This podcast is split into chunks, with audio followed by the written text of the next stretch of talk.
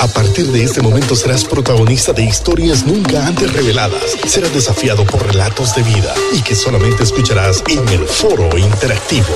Hoy con el invitado de la semana.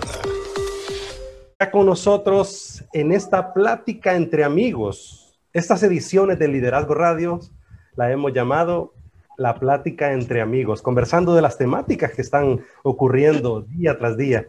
Y hoy con nosotros está Gibson Melgares, desde la tierra del Junco. Él es de aquí, de San Pedro Sula, pero de San Pedro Sula, pero hoy está eh, pues en la tierra del Junco, allá en Santa Bárbara. Bienvenido, Gibson.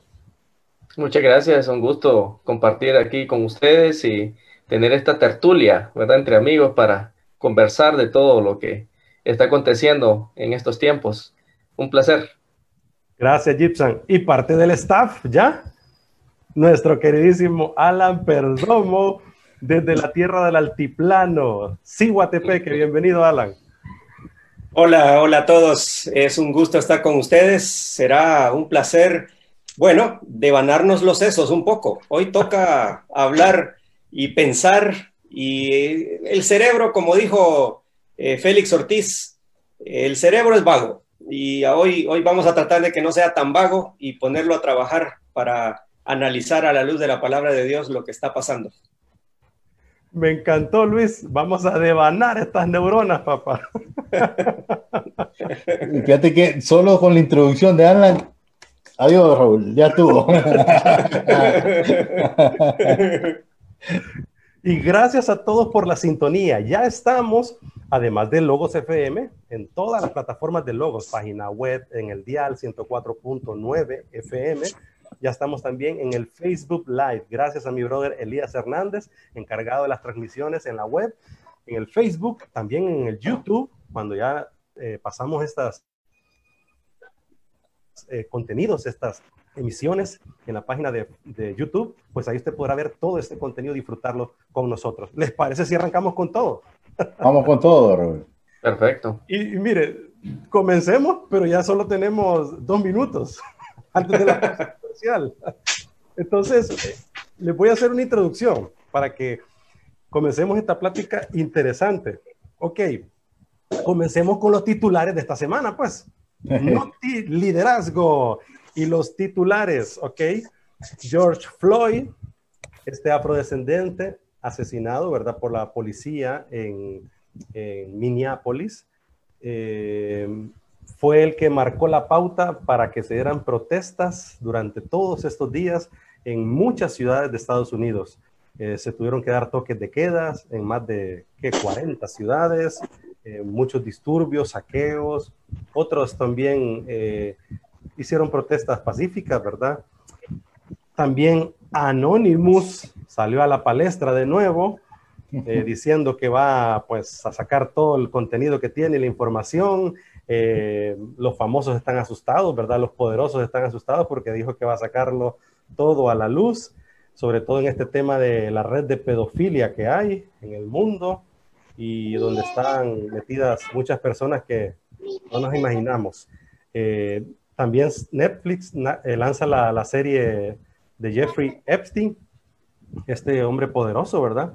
Que es el que está acusado de pues, manejar toda esta red de pedofilia y han salido tantas personas del ámbito político, eh, del cine, del entretenimiento, etcétera, ¿verdad? A la luz, entre ellos Donald Trump. Y la última que les tengo también es Donald Trump levantando la Biblia frente a la iglesia St. John, allá en Washington, ¿verdad? Una iglesia mítica, la iglesia de los presidentes, le dicen, ¿verdad? Y pues eso trajo mucho, eh, muchos comentarios. Ahora, el programa de hoy entonces es nuevo orden mundial o el mismo desorden mundial. 30 segunditos antes de ir a la pausa comercial, Alan y Gibson Melgares. Bueno, yo pienso que por un lado es el mismo desorden mundial, es decir, el ser humano desde que la Biblia dice que Eva vio que el fruto era codiciable a la vista, desde ese momento el ser humano ha codiciado muchas cosas. Entonces, en ese sentido, es lo mismo. es más de lo mismo. La naturaleza humana se sigue eh, manifestando tal y como es, eh, plena de pecado y, bastante deformada en, en, cuanto a lo que tiene y lo que puede hacer.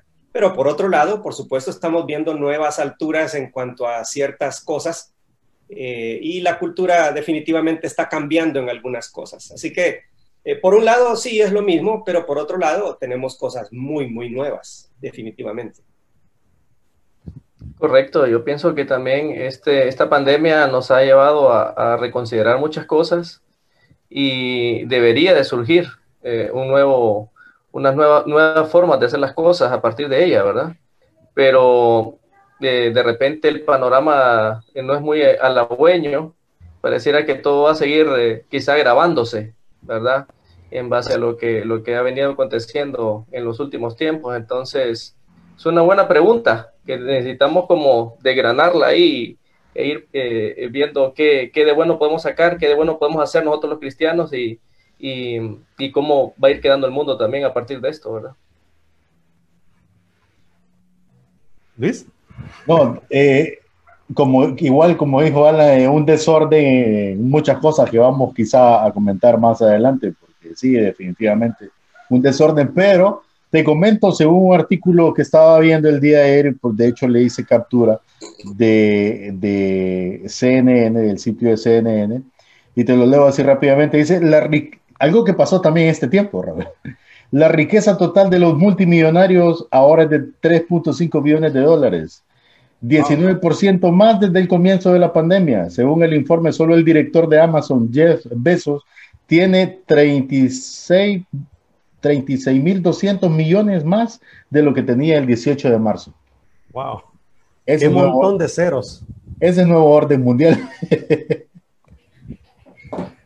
Definitivamente, Luis. Vamos a la primera pausa comercial. Eh, comenzamos tarde, como le habíamos dicho al inicio, ¿verdad? Gracias a que la energía no estaba en el área donde está el técnico Adolfo, ¿verdad? El ingeniero Adolfo. Pero ya estamos aquí en Liderazgo Radio. Puede conectarse con nosotros en las redes sociales, por favor. Haga sus comentarios, sus preguntas, sus sugerencias. Y les dejo esta, eh, este ítem para que lo platiquemos después de la pausa. ¿Cuál creen que debe ser nuestro enfoque teológico? Hoy tenemos a Alan Perdomo, a Gistan Melgares. Ellos son teólogos, son pastores, son personas, personas entendidas en esta temática, ¿verdad? Del texto bíblico. Y quiero que entonces sepamos eh, manejar bien este tema, ¿verdad? En el sentido de cómo nuestro enfoque teológico debe de manejarse eh, ante estos temas, ¿verdad? Y agregado a esto, todo buen cristiano debería de ser buen teólogo. Vamos a la pausa comercial y regresamos aquí en Liderazgo Radio.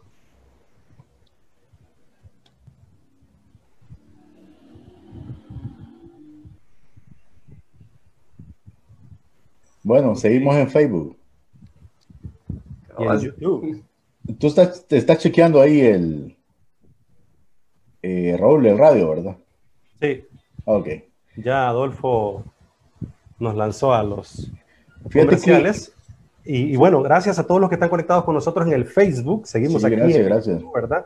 En esta plática entre amigos y también en el YouTube, porque subimos este contenido al YouTube. Ajá, Luis. Fíjate que eh, referente al, a lo que tocaste inicial, pero todo está amarrado, yo sé, de, de Floyd, te voy a decir que estos son datos eh, que se manejan a nivel de la acusación, ¿verdad? Eh, no de la acusación, sino de de, la defensa en relación a, este caso específico, que hay mucha entre líneas, la verdad. Y esto es un dato obviamente del Estado, solo que los medios en Estados Unidos no te hablan mucho de esto, como sea en todos los países, porque, o sea, nos conviene, pero esto es tomado de, la prensa independiente, que la prensa independiente sí no tiene, no tiene remojo en decir las medias verdades, porque tampoco son absolutas. Mira, Floyd dice, según el dato del gobierno, había sido condenado nueve veces anteriormente por diferentes asuntos. En, el, en uno de los casos, incluso fue, había sido condenado por agredir a una mujer con un arma blanca. Y eh, que en la autopsia da a entender que estaba pues cargado de drogas. Y por supuesto que fue detenido porque previo a esa detención había sido eh, acusado de falsificación de 20 dólares, creo. Por ahí va el tema este. Eh, en relación a este tema también, Raúl, el, el tema de los black, eh, de black, no sé cómo decirlo en inglés. Black Lives Matter. Ok, que, que sí importan.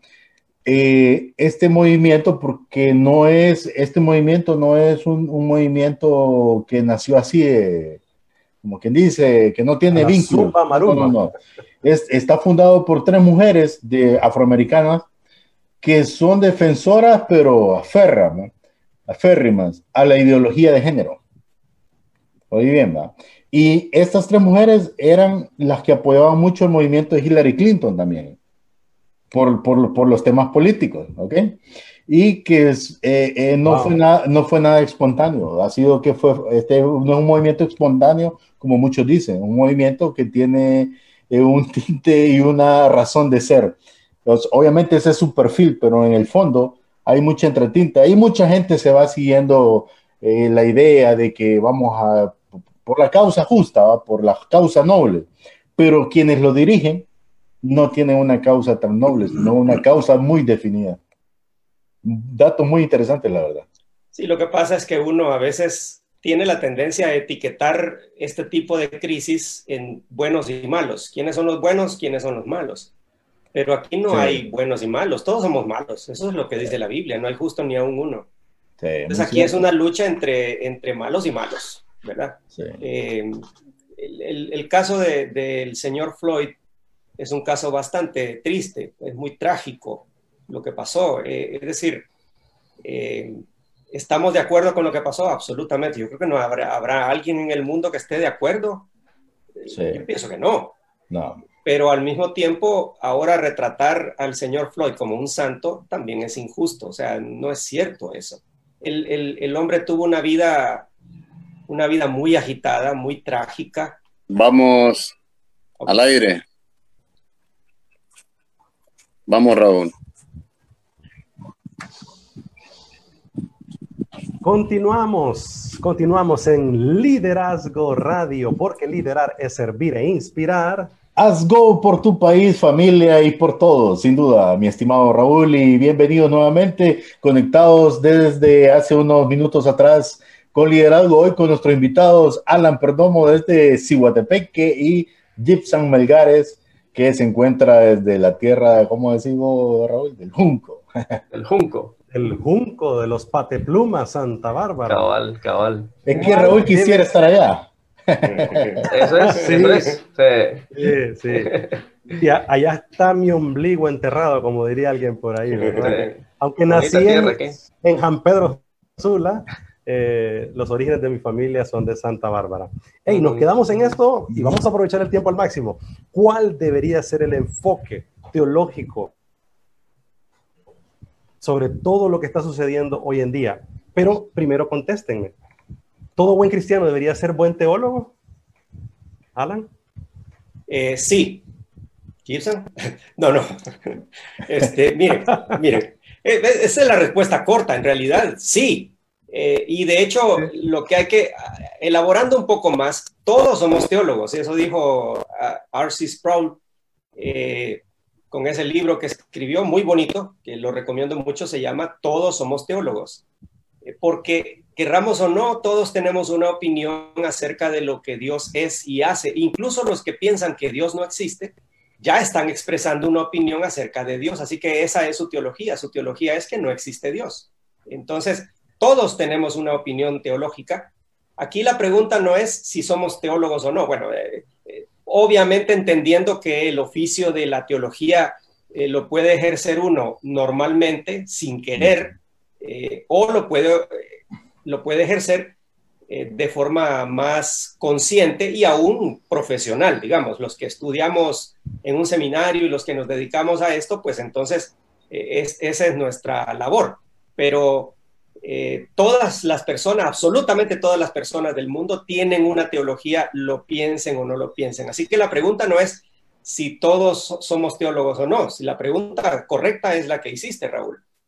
Todos debemos ser buenos teólogos en el sentido de que nuestra teología debe inundar todo lo que hacemos y debe ser consistente lo que creemos con lo que practicamos. Así que en ese sentido, todo cristiano debería ser un buen teólogo, por supuesto. Correcto. Y Eh, totalmente de acuerdo con Alan. Eh, hay gente que piensa que la teología solo es para los expertos, los que se quieren dedicar a eso, ¿verdad? Pero todos, todos tenemos una teología y eh, como decía César Luis, el hecho de que yo diga no, yo no, no, tengo nada que ver con ese mundo la teología, no me hace estar exento de ella, ¿verdad? Yo tengo mis ideas sobre Dios, yo tengo mis conceptos sobre Dios, eh, la cuestión, decía ese Luis, es que si yo no le meto a eso, si yo no eh, purifico mis ideas, no busco eh, buscar las ideas correctas, entonces yo lo que voy a tener es una mala teología. Y esa mala teología es la que va a, definir mi conducta, va a definir mis decisiones.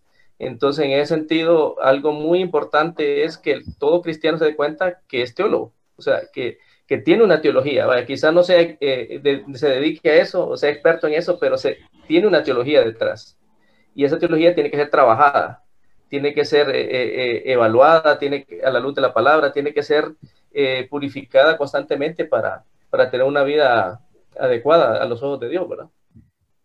Y es que de alguna manera, ¿verdad que el cristianismo creo que se enfocó en que esperemos a ver qué dice el pastor, esperemos a ver qué dice el teólogo sobre este tema y nos quedamos solamente como meros espectadores del texto bíblico y decimos que somos creyentes, cristianos, sin leer el texto. Hemos entendido mal eh, el asunto de, por ejemplo, la separación entre iglesia y Estado eh, y otro tipo de cosas. Yo, a mí me parece que es sano que la iglesia y el Estado estén separados, que conste, pero eso no es igual que tener una actitud eh, secularizante así de forma total. Mm. En, la época, por ejemplo, al finales de la Edad Media y, después, durante la Reforma, por ejemplo, una, un dicho que se decía era, toda persona de bien estudia teología. Es decir, todas las carreras, absolutamente todas las carreras, incluyendo medicina, ingeniería, todas esas carreras, incluían cursos de, perdón, de teología. ¿Por qué? porque la teología era la base sobre la cual se iba a hacer la ingeniería, la medicina y todas las otras carreras. En algún momento la actitud científica naturalista, porque no es igual decir científica que naturalista, ¿verdad? Hay una actitud científica que toma en cuenta a Dios, pero esta actitud naturalista que veía solamente la materia, entonces llegó a decir que la teología tenía que ocuparse de sus cosas y entonces nosotros los científicos nos ocupamos de nuestras cosas. Y eso lo que trajo fue esta separación tan radical entre lo que pensamos en cuanto a la vida y el mundo y Dios y lo que hacemos en el día a día. Sin ir más lejos, esta semana alguien me comentaba que estaba haciendo un trato, no sé si por un carro o algo así, y entonces uno de ellos le dijo, no, con la ayuda de Dios todo, ah, no, no, no, no, no, no me meta Dios en esto, aquí estamos haciendo un negocio, ¿verdad? y se supone que los dos eran cristianos. Se supone que las dos personas eran cristianas, ¿verdad? Entonces no me meta Dios en esto porque esto es un negocio. Bueno, eso es, es, un buen ejemplo de la mala teología que hay por esa separación tan radical entre lo que yo pienso, mi vida en la iglesia es una y mi vida diaria es otra. Y eso no es así. Sí, Fíjate que, eh, bueno, Alan y Gibson son, son más diestros en esto, yo apenas, yo sí creo, Raúl, que, que todos necesitamos algo de teología, o sea, eh, creo que algunos entramos tarde en este asunto de, no de, no de, de, de, prepararnos en ese sentido como quizás nuestros dos invitados hoy lo, lo han hecho por muchos años, pero sí de, buscar, hoy hay, hay formas más más accesibles de, buscar material, cosas que nos, que nos ayuden. Creo que es muy necesario. Yo creo que en este tiempo y, hemos experimentado todo, Raúl, el hecho de que, de que a veces eh, eh, nuestro mundo estaba tan normal, de los cristianos no estoy hablando y hablando específicamente nosotros los hondureños, un país tan tranquilo, sin guerras, hemos estado tan bien, seguimos estando bien en medio de todo, de esta pandemia, en medio de, y con respeto de los que han tenido fallecidos, con el respeto de los que quizás no tienen de comer en ese momento, pero en términos generales seguimos estando bien. Pero en cierto modo, creo que nosotros no entendíamos muy bien esos textos y esa retórica de fe que, que nos acompaña en nuestras redes sociales, en nuestra boca, en lo que decimos porque a veces hemos sido muy livianos en, en llamar la fe a, través de nuestros labios cuando en realidad es una convicción de vivirla. O sea, hemos dependido tanto del texto, de lo que decimos, que nos hemos desenfocado en quién realmente provee eso, que es Dios. Entonces hemos confiado en el Salmo 91. Hermano, no Salmo 91, pero el Salmo 91, ¿quién lo vivifica? El Espíritu Santo. Entonces hemos desenfocado el verdadero dador de las cosas en lo que nosotros conocemos. Y, eso es teología de lo que estoy hablando. Me explico, o sea, es entender realmente. Eso es la teología, pero por muchos años también se nos puso un velo que la teología no es para otro tipo de gente, nos decía en la iglesia. Digo porque yo nací de niño, crecí en la iglesia y mi madre era, o sea, de que, mamá, le decía yo, 11 años, el Apocalipsis, no, no, no, ese libro no lo podemos leer, pues no te lo puedo interpretar, me decía. Posteriormente, al leer, me doy cuenta que el propio libro, su significado es revelación, entonces, ¿cómo lo vamos a esconder si es revelación? Decía yo. Y, me explico, de, de, ahí venimos. Pero solo quiero, Raúl, eh, seguir con lo que tú estás hablando, porque esta semana estuve en una capacitación que tengo cada semana, un seminario con el teólogo y historiador y periodista César Vidal Manzanares y me llamaba mucho la atención porque esa es mi forma de aprender teología, me uno a los grupos ahí de algunos.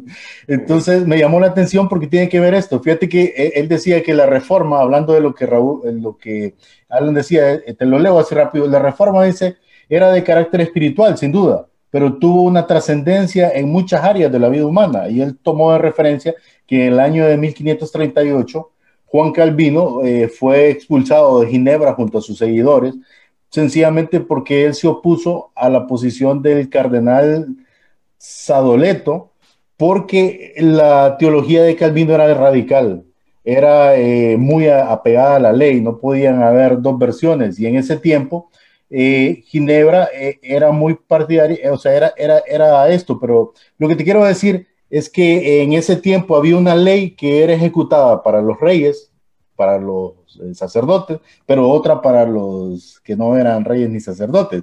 Entonces Juan Calvino era contrario a eso. entonces fue a través de este evento en Ginebra donde se desarrolla, se supone, la segunda historia de la primera democracia. Y fue un efecto de la reforma. Entonces, tres puntos te voy a tocar rápido. Uno fue la recuperación de la tesis que la ley es una y es igual para todos que eh, se limitó el poder, no puede ser absoluto ni despótico, o sea, si es absoluto, eh, va a ser despótico. Entonces hay una limitante entre el poder, lo que decía Alan, o sea, la iglesia es una cosa y también las leyes, estamos, convergemos, pero somos cosas tanto diferentes. Y, y la separación de poderes, o sea, después Ginebra volvió a integrar a Calvino porque ellos eh, querían que él siguiera avanzando en la causa de la reforma y fue de esa manera que Ginebra se desligó de Roma y pudo, seguir adelante como, como, ciudad, como país. Eh, sin duda, pues eh, eh, todo esto llama la atención porque te deja cosas muy claras para lo que hoy día entendemos como una democracia. Y algo que me llamó mucho la atención es que Calvino, y con esto cierro, era muy conocedor de la Biblia y él le gustaba hacer comentarios de la Biblia, pero hay un libro que él no comentó, fue el Apocalipsis porque eh, lo hizo con mesura, porque tenía mucho respeto a lo que Dios había establecido ahí. Sin embargo, todo esto que te estoy hablando anteriormente eh, fue tomado como referencia del libro de Deuteronomio, capítulo 1, del texto 14 al 16. Y pues esto habla acerca de la separación importante de los jueces, de los magistrados y del poder. Y ahí vas a ver la lo que hoy día entendemos como separación de poder viene de esos puntos de vista de Calvino del tiempo de la reforma. Yo creo que Alan y, Gibson quizá pueden ampliar más al respecto. Ahondemos entonces en esta temática, Alan y Gibson, y, le hago la pregunta a Gibson, antes de que Alan, yo sé que tiene un comentario al respecto. ¿Qué enfoque entonces le damos a todos estos acontecimientos, a esta pandemia, a estos temas políticos, a estas situaciones de, de guerra interna que hay en los países? Eh, ¿qué pensamos y qué deberíamos de hacer entonces como ciudadanos y como cristianos? Bien, yo creo que el enfoque tiene que ser el enfoque bíblico, ¿no?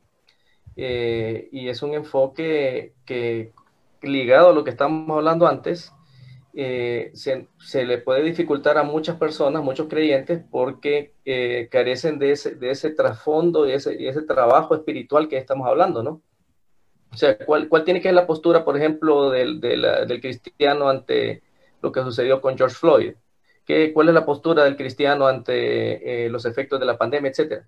Mucha gente no sabe qué responder a eso, ¿verdad? Porque quizá no ha habido ese trabajo eh, de, de, su entendimiento espiritual a la luz de la palabra del Señor y ahorita se queda, queda muchos así como, no, no hay lo que hacer, ¿qué, ¿qué, hacemos? Entonces ahí donde, donde el llamado es eh, eh, crecer, como decía Pedro, ¿verdad? Crecer en la gracia y el conocimiento de nuestro Señor Jesucristo. O sea, esa es una obligación nuestra, poder eh, eh, tener todo, toda esa disposición de, de, ir avanzando en, en, en, nuestra, en nuestra teología, ¿verdad? En nuestro entendimiento de nuestra fe. Entonces, eso nos va a dar las herramientas y el fundamento para poder tomar decisiones y posturas, ¿verdad? Entonces, yo diría, volvamos a la Biblia y veamos qué, qué la Biblia espera que nosotros hagamos para eh, cada una de estas situaciones. Digamos el caso de, de, George Floyd. Me parece a mí que, que sin duda alguna eh, lo que sucedió con él fue ter terrible, ¿verdad? O sea, mm. ver esos videos de lo que hicieron estos policías con él fue, es algo que a cualquiera le impacta, ¿verdad?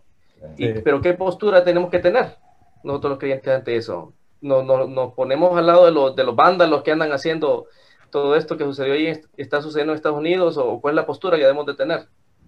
Entonces, ¿qué nos llama la Biblia? Entonces, yo digo que eh, en el caso este particular, pues la Biblia nos está llamando a hacer, eh, a luchar por la justicia, pero también a luchar por la paz, ¿verdad? Eh, a buscar las maneras de que, de que en lugar de que haya eh, crecimiento del odio, de, del rencor entre las partes, nosotros nos pongamos en medio y busquemos puentes que permitan que blancos y negros, por ejemplo, o, y en esta oportunidad es eso, pero puede ser eh, en otro momento otra, o, otro, otros, otros lados, ¿verdad? Eh, de la ecuación, eh, que, haya, que haya unidad, que haya acercamiento entre las partes. O sea, eh, son tantos elementos que hay que tomar en cuenta para poder tener una postura adecuada, ¿verdad? Yo sí. lo veo aquí en este país, por ejemplo, yo lo veo aquí en el país. Uh -huh. eh, yo veo muchos cristianos que están en contra del gobierno, ¿verdad? Y, y yo veo sus posts, veo sus blogs, eh, escucho sus, sus, audios, sus podcasts, etcétera, y veo yo que la postura es, sí, hay que luchar por la justicia, ¿verdad? Y empiezan a, a lanzar, a lanzar, a lanzar, pero digo yo, atacar tanto sin proponer un, eh, eh, aspectos de cambio concretos, ¿no será generar odio? ¿No será más bien atizar una, una situación de, de, de, rencor y de, y, de, y de ira en contra, digamos, en este caso, el gobierno. Entonces, sí. digo que eh, tenemos que reevaluarnos y tenemos que ver cuál es la postura más adecuada desde, desde la Biblia, desde el Evangelio, para poder eh, eh, ser agentes de cambio verdaderos y eh, luchar para que esto mejore, no que se empeore, ¿verdad? El, el, cristiano puede hacer que o mejora la cosa o se empeore la cuestión. ¿verdad? Antes de tu comentario, Alan, hay gente que también está opinando y queremos escucharles. Puede hacerlo en nuestra eh, red social de Facebook, en nuestra página ASGO. Ahí la página de Liderazgo Radio, en el Facebook ASGO, H-A-Z, Go. Dice Jonathan Castellanos, pienso que habrá un nuevo orden en todo, gobiernos, sociedades, iglesias, empresas, en todo este eh, nuevo orden hay cosas que Dios hará y otras cosas que no hará Dios. Eh, saludos a Denis Borjas, Tacofradía, Javier Madrid, gracias. También saludos. Dice Carlos Discua, aquí no es de quién es bueno y malo, se trata de muchas décadas de supremacías racistas. La iglesia misma ha generado un racismo interno. Mm, wow. Dice José Arauz, el hombre con tal de obtener lo que quiera, asesina, viola, roba, miente. El 5G lo van a tener dentro de 15 años, ya con la marca y el chip dice José Arauz. Tiene información fidedigna ahí el hombre. Las posturas es Romanos 13. Solo su misión incluye o debe buscarse la justicia, entre otros comentarios. Alan. Bueno, yo pienso que, que para bajarle un poco el nivel, porque la palabra teología asusta a muchos. Vaya, está bien, no usemos la palabra teología si no quieren, aunque esa es la palabra correcta. Eh, usemos la frase los lentes desde la Biblia. Vale. Todos tenemos lentes, todos, todos usamos unos lentes para analizar la realidad y la vida, todos. Eh, ¿Cómo son esos lentes? Esa es la pregunta que debemos hacernos. Por ejemplo, en relación con lo que está sucediendo en los Estados Unidos. Creo que nuestros lentes deben ser mejores, deben tener una mejor graduación y deben estar totalmente, en la medida de lo posible, deben, deben tener la limpieza necesaria como para analizar lo que está sucediendo. Eh, por ejemplo, yo pienso que lo que está sucediendo en Estados Unidos es una lucha por la justicia. Sí, yo creo que hay mucha gente que está luchando por la justicia, pero también al mismo tiempo hay intereses políticos. Entonces, por ejemplo, hay, hay un sector que está aprovechando que haya marchas para llevar agua a su molino. Políticamente, claro, por supuesto, no podemos ser ingenuos y decir que no. Y por otro lado, la fotografía del presidente de Estados Unidos con una Biblia en la mano eh, eh, también tuvo tintes políticos, pero por supuesto que sí. Eh, ¿Quiénes somos así tan ingenuos como para decir que no? Entonces, aquí, de nuevo, no se trata de una lucha entre buenos y malos, porque al final de cuentas, ¿quiénes son los buenos? Bueno, lo que, los que están de acuerdo con lo que yo pienso. Generalmente es así, ¿no?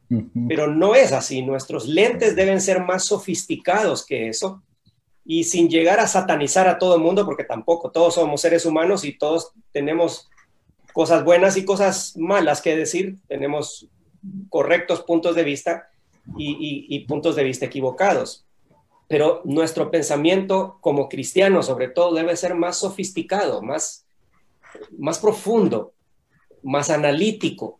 Y en ese sentido, creo que debemos, por un lado, decir, eh, los policías deben ser entrenados de otra forma. A propósito, eso que hizo el policía que estaba, eh, pues, teniendo ahí al, al señor Floyd, es parte del entrenamiento de ellos. ¿Y por qué ese entrenamiento se da así? Porque mueren más policías a manos de delincuentes que delincuentes a manos de policías. O sea, uno habla de la brutalidad policial y los, los videos se viralizan y todo el asunto, pero los videos que no aparecen son los videos donde policías mueren a manos de delincuentes. Entonces, claro, el entrenamiento hace que ellos tengan técnicas y lamentablemente eso que hizo él es, es muy efectivo, tan efectivo que fue incluso una cosa este, trágica lo que, lo que sucedió, ¿no? Pero es muy efectivo, esa, esa llave es una llave la que usan para, para tenerlo aquí y, que, e inmovilizarlo. Claro, el hombre empezó a decir que le faltaba el aire y el policía no hizo caso. Entonces, por supuesto, ahí es donde entra el asunto de la brutalidad policial y todo el asunto, ¿verdad? Entonces uno dice, ese entrenamiento tiene que ser mejor, ese entrenamiento tiene que ser orientado más hacia lo que dicen las patrullas, incluso aquí en Honduras dicen eso, para proteger y servir, que en muchas ocasiones no es así. Y sin embargo, al mismo tiempo hay que decir que no todos los policías son, son así. Hay muchos policías que son que tienen una actitud de servicio y una actitud correcta. Eh, por otro lado, y con eso termino esta participación, eh, creo que debemos reconocer que muchas de las cosas que se dan eh, en realidad no reflejan exactamente lo que la Biblia enseña ni de uno ni de otro lado. Es mm. decir, eh, el del lado de quién nos vamos a poner. Yo prefiero tener mucho cuidado con respecto a eso, porque no estoy ni, ni del lado de uno ni del lado de otro. Eh, yo pertenezco a un reino distinto que no significa que no me importe lo que está pasando en el mundo, no, eh, pero quiere decir que yo represento otros valores, distintos valores. Los valores de los cristianos deben ser valores orientados hacia la vida, orientados hacia la justicia. Y entonces cuando haya que señalar las injusticias, habrá que hacerlo, pero cuando haya que señalar algo bueno que se hizo, pues también habrá que hacerlo. Y en ese sentido, eso es lo que nos falta, que a veces nuestras posturas políticas o nuestras posturas ideológicas nos ciegan de tal manera que cualquier cosa que haga eh, fulano de tal, que ni, siquiera voy a mencionar un, ejemplo porque ya aquí puedo, puedo ser retratado también como alguien que está del lado de esa persona o en contra. Entonces, cualquier cosa que diga fulano de tal es mala o es buena dependiendo de cuál es mi postura política, pero no, no, el mundo no funciona así no existen, eh, en la vida no existen muchos blancos y negros absolutos. Generalmente, claro, yo voy a decir, eh, nadie puede decir que la pedofilia sea ¿qué, ¿qué cosa positiva puede haber ahí? Ojo que hay un movimiento en el mundo tratando de defender la pedofilia que dice que los niños también tienen derecho a, a ser amados, no sé qué, y una cosa increíble la que está sucediendo en ese sentido. Pero, pero, es decir, las cosas no son blanco y negro así en absoluto, eh, pero por eso la Biblia nos ayuda a tener unos lentes adecuados para analizar las eh, situaciones, dándole eh, pues la razón cuando se tiene la razón y también criticando cuando se tiene que criticar. Wow. Fíjate, mi estimado Raúl. Estamos listos para la pausa, Alves. Sí, solo rápido te digo, porque nos referimos mucho a este caso. Y yo no es que esté a favor, como dice Alan, de un lado ni del otro, sino que te traigo datos tratando de crear el equilibrio, porque no, la tendencia de los que sí están eh, eh, enfocados en lo que quieren hacer te llevan hacia un lado. Fíjate que un dato que encontré también, que tiene la prensa independiente de Estados Unidos, es que más del 90% de las muertes de afroamericanos o de negros son por otros negros en Estados Unidos. Oh, wow. Interesante. Eh, eh, por cierto, esa llave que dice Alan que aplicó el policía este, ahí en el estado fue ya prohibida y penada. Ya me di un artículo al respecto. Y, y, el otro detalle también, fíjate que en Netflix, tu página no recuerdo ahorita el nombre, hay una serie que habla acerca también de, ¿sabes por qué es interesante? Y me gustó mucho verla no lo he terminado de ver porque son muchos casos. Ya, ya voy a recordar el nombre. Hay una serie que te habla acerca de, muchos afroamericanos que han sido condenados de mucho tiempo atrás en Estados Unidos injustamente, con todas las pruebas del Estado, de los fiscales, pruebas de, odontólogos. Eh, vi unos de, unos casos de unos morenos por la muerte y violación de unas niñas, que, que los eh, enjuiciaron porque hay unos odontólogos expertos que crearon una hipótesis de que las mordidas, eh, los dientes nuestros se pueden descifrar a través de las mordidas. Y un par de ellos estuvieron presos casi toda su vida, salieron ya ancianos de ahí. Cuando ya se aprobó la, las pruebas de ADN, eh, resulta de que hubo una organización, porque tampoco ellos tenían los medios, que se interesó en esto y lograron sacar algunos de ellos están en ese proceso. Salieron libres reciente en el 2017 y resulta de que uno de los casos se dio de que eh, eh, la mordida esa era de un cocodrilo, o sea, del cuerpo de los niños que fueron tirados a una laguna. Wow. No, de, una persona y, una mordida tiene que ser de ambos lados. Entonces me llamó mucho la atención porque a veces nosotros nos hemos chupado mucho la paleta, y estoy hablando en términos así bien vulgos, de que decimos la justicia en Estados Unidos, wow, y que cuando esto... Y la última panacea. Y cuando tú ves estos documentales reales, te das cuenta de que, como decía Alan, aquí no es de blanco y negro, que yo soy bueno y los demás son malos, o sea, todos estamos expuestos a que estas cosas sucedan. Entonces, nos rige a nosotros la Biblia. Dale, Raúl. Definitivamente, estamos listos para la pausa comercial. Qué plática más fascinante la que estamos desarrollando con nuestros invitados Alan Perdomo, Gibson Melgares, teólogos, pastores, escritores, gente dedicada a esto. Tenemos más comentarios aquí. Vieran los comentarios que están ya escribiéndonos. Los vamos a leer después de la pausa comercial y dejo esta otra pregunta en la palestra. ¿Qué piensan de esta pandemia? ¿Es cierto? ¿Es falso? ¿Es inventado? La OMS, la ONU, ¿qué piensan de estas instituciones? ¿Es últimos tiempos? Eh, ¿Son los eh, principios de dolores. Vamos a la pausa comercial y regresamos aquí en Liderazgo Radio.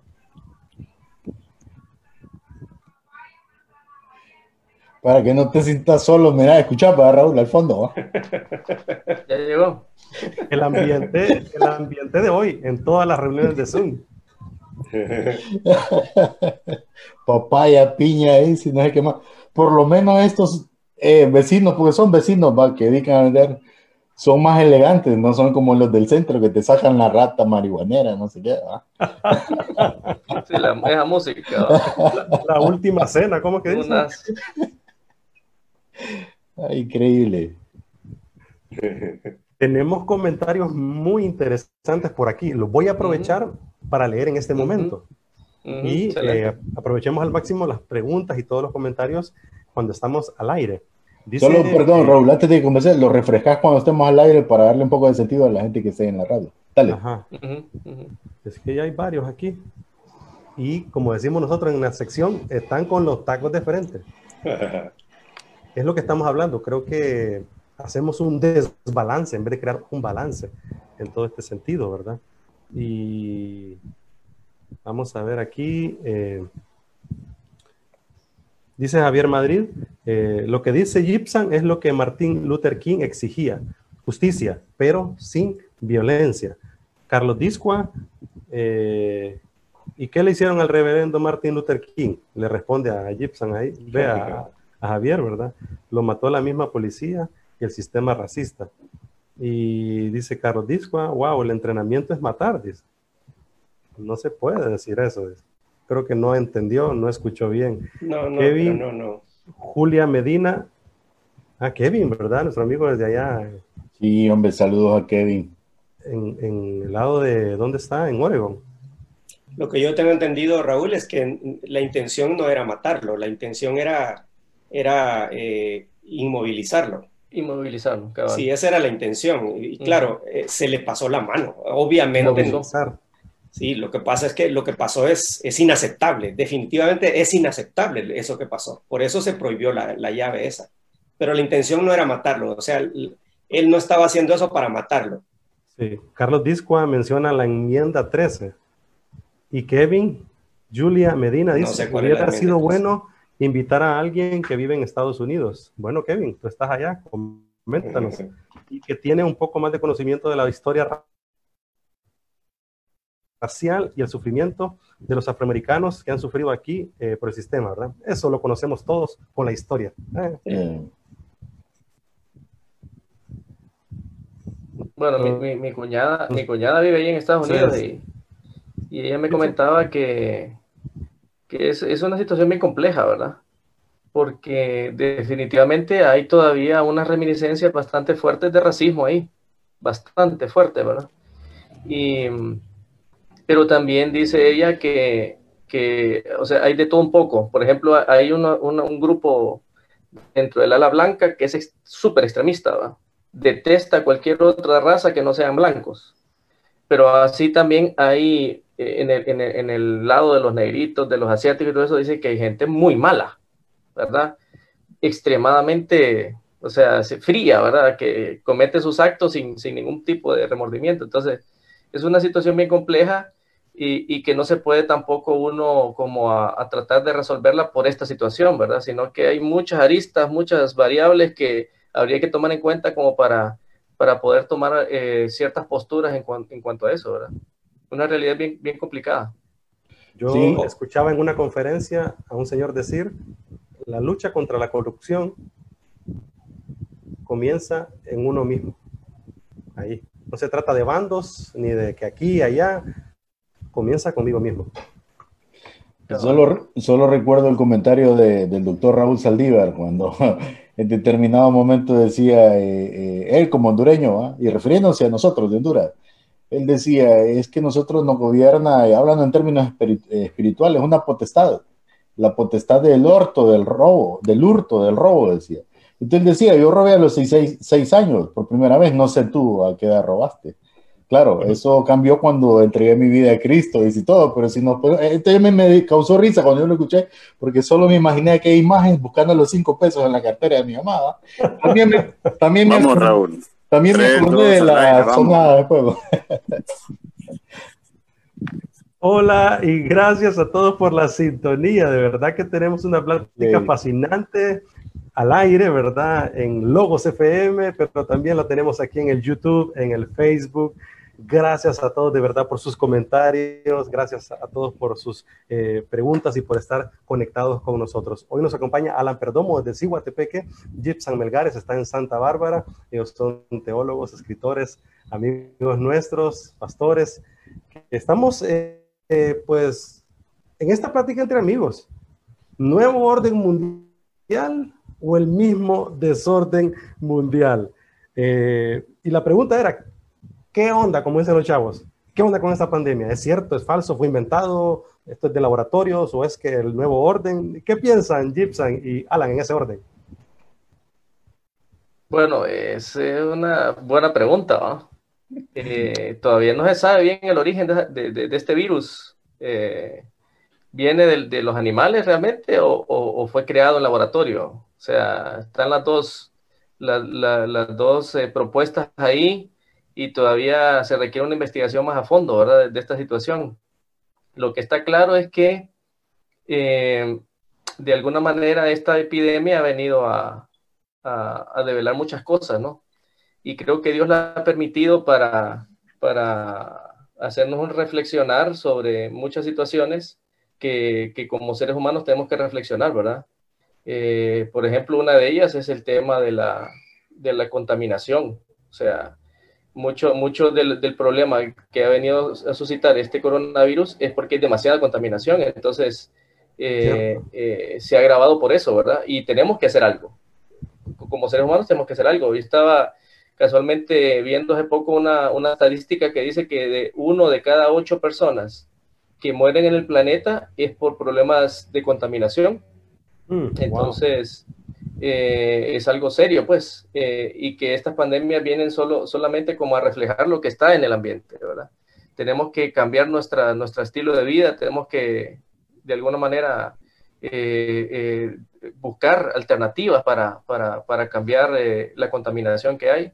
La misma crisis ha, creado una descontaminación, si se han fijado, ¿verdad? Hay, lugares donde las emisiones de, de, químicos y de, y de, carburantes y todo eso ha bajado. Entonces, creo que independientemente del origen, los retos que plantea la pandemia son, son más importantes de, mm de abrazar y de, y de buscar alternativas que, que, realmente quién fue el culpable, ¿verdad?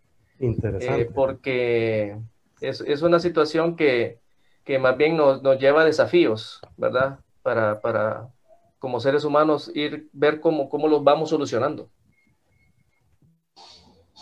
Bueno, sin duda, la pandemia lo que refleja es una irresponsabilidad de los seres humanos. Mm. Sea cual sea su origen, si, fue en laboratorio eh, o si fue que pasó de los animales al ser humano, que parece ser la hipótesis más aceptada hasta el día de hoy, cualquiera de los dos escenarios, y, dejando un poco a un lado la idea de esta de que fue planeado, de que la idea es eh, pues hacer una limpia de la humanidad para para que mueran los, los mayores de edad. Eh, bueno, son las teorías de conspiración, no estoy seguro que... Pero bueno, eh, volviendo a las dos hipótesis más aceptadas hasta ahora, más serias, digamos, reflejan la irresponsabilidad de los seres humanos, tanto en relación con el ambiente como en relación con, eh, bueno, el manejo de, del mundo y de la vida los mercados estos clandestinos que hay en China, y no solo en China, están en todo el sudeste de Asia, em, reflejan una intención hacia la ganancia, pero casi total y absoluta. ¿verdad? Y claro, podríamos decir, sí, es que esa gente del sur de Asia, sí, sí, sí, pero lo mismo está pasando entre nosotros también, ¿verdad? Hay, hay productos que se venden aquí en nuestro país que quizás sean tóxicos, quizás no sean buenos para la salud, pero igual se venden. Entonces, eh, esa actitud de primero yo y primero mi ganancia y lo demás no me importa mucho, es una actitud totalmente irresponsable. El ser humano tiene de parte de Dios la responsabilidad de señorear y sojuzgar sobre toda la creación qué hemos hecho hasta este momento. Y vaya, no voy a hablar de China, ni de Estados Unidos, ni de Europa. Voy a hablar de las iglesias evangélicas. ¿Cuánta basura producimos nosotros cada fin de semana? Un montón de basura. Y nuestros eventos y nuestras fiestas son un mal ejemplo de lo que la gente debería hacer. Eh, es decir, todo este tema de los platos desechables y todo eso, eso entre nosotros es lo más normal del mundo. Y entonces si alguien nos dice, mejor utilicemos platos que podamos reutilizar, la gente se, se, molesta y dice, no hombre, eso no es práctico. Y entonces, ¿en qué estamos? Si los cristianos que somos llamados principalmente a hacer una diferencia en el mundo, nos comportamos así, ¿qué podemos esperar de aquellos que no tienen una fe en Dios? Ya, entonces, yo creo que principalmente esta pandemia ha revelado, como dice Gibson, ha revelado muchas cosas, y una de las que ha revelado es que el ser humano sigue siendo irresponsable. Aquí nomás en, en Honduras, pues, ¿qué problema tenemos con el agua? Principalmente por la irresponsabilidad de muchas personas o la ignorancia o una combinación de las dos eh, en relación con cómo manejar el bosque, cómo manejar las montañas, cómo manejar las fuentes de agua, los ríos. Aquí mismo en que se está hablando de que se están secando las, las fuentes de agua. Eso es una pésima noticia eh, para la ciudad, pero eso está pasando en Tegucigalpa desde hace años. Así que eh, seguimos siendo irresponsables y esta pandemia que ya había sido, ya había sido anunciada por expertos desde hace varios años, eh, no va a ser la última, lamentablemente. Eh, quisiéramos que fuera la última, pero no va a ser la última. Y a propósito, no solamente coronavirus, tenemos dengue, tenemos zika, tenemos cólera, que esas enfermedades ya llegaron para quedarse aquí entre nosotros. Eh, y entonces, qué triste, ¿no? pero es mucho parte de la irresponsabilidad de los seres humanos. los gobiernos, por, por, supuesto que tienen parte de responsabilidad, pero no estoy a pensar, no, no pensemos solo en el ministro tal o algo así. Pensemos en nosotros, nosotros que no manejamos bien la basura. Me explico. Entonces, por ahí debemos empezar. Eh, por las mm. iglesias, por las familias y los individuos que seamos más responsables con lo que Dios nos ha dejado. Eh, yo leí, Raúl, y creo que puse un post la vez pasada eh, con esa frase que la leí de, del, del pastor Adrian Rogers, y para mí me, llamó mucho la atención porque en una frase él encerró mucho de lo que hemos perdido los seres humanos, la iglesia principalmente, porque nadie se puede desligar de la política, o sea, políticamente somos todos políticos, nadie se puede desligar de lo que sucede en el mundo, lo que pasa es que hemos sido indiferentes, y creo que la indiferencia es uno de los pecados más grandes que tenemos como iglesia, y eh, poniendo en orden mis pensamientos, solo para que no se me olvide, yo leí un dato en el 2015, no recuerdo exactamente la cifra, eh, Alan, por lo que usted decía, pero yo me quedé asustado que la iglesia en Estados Unidos había eh, generado en ventas de, dulces, de chicles y dulces en los servicios de domingo una cantidad era billonaria. Y yo me quedé asustado. Increíble. Alguien hizo billones con los que consumieron chicle en las iglesias. Y yo me puse a pensar yo, o sea, si sacamos el dato de Honduras, a saber cuánto será, ¿verdad? Bueno, pero eh, ese era un paréntesis.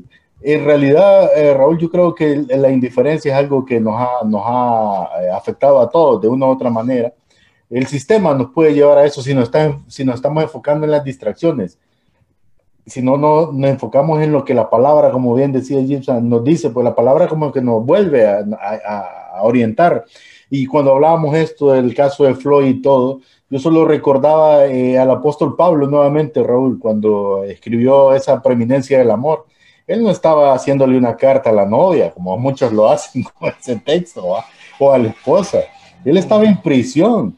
Eh, se supone que era eh, Lucas, ¿verdad? Quien estaba incluso escribiendo, quizás Pablo ya no ni siquiera podía escribir. O sea, no estaba con un tecito caliente a la par.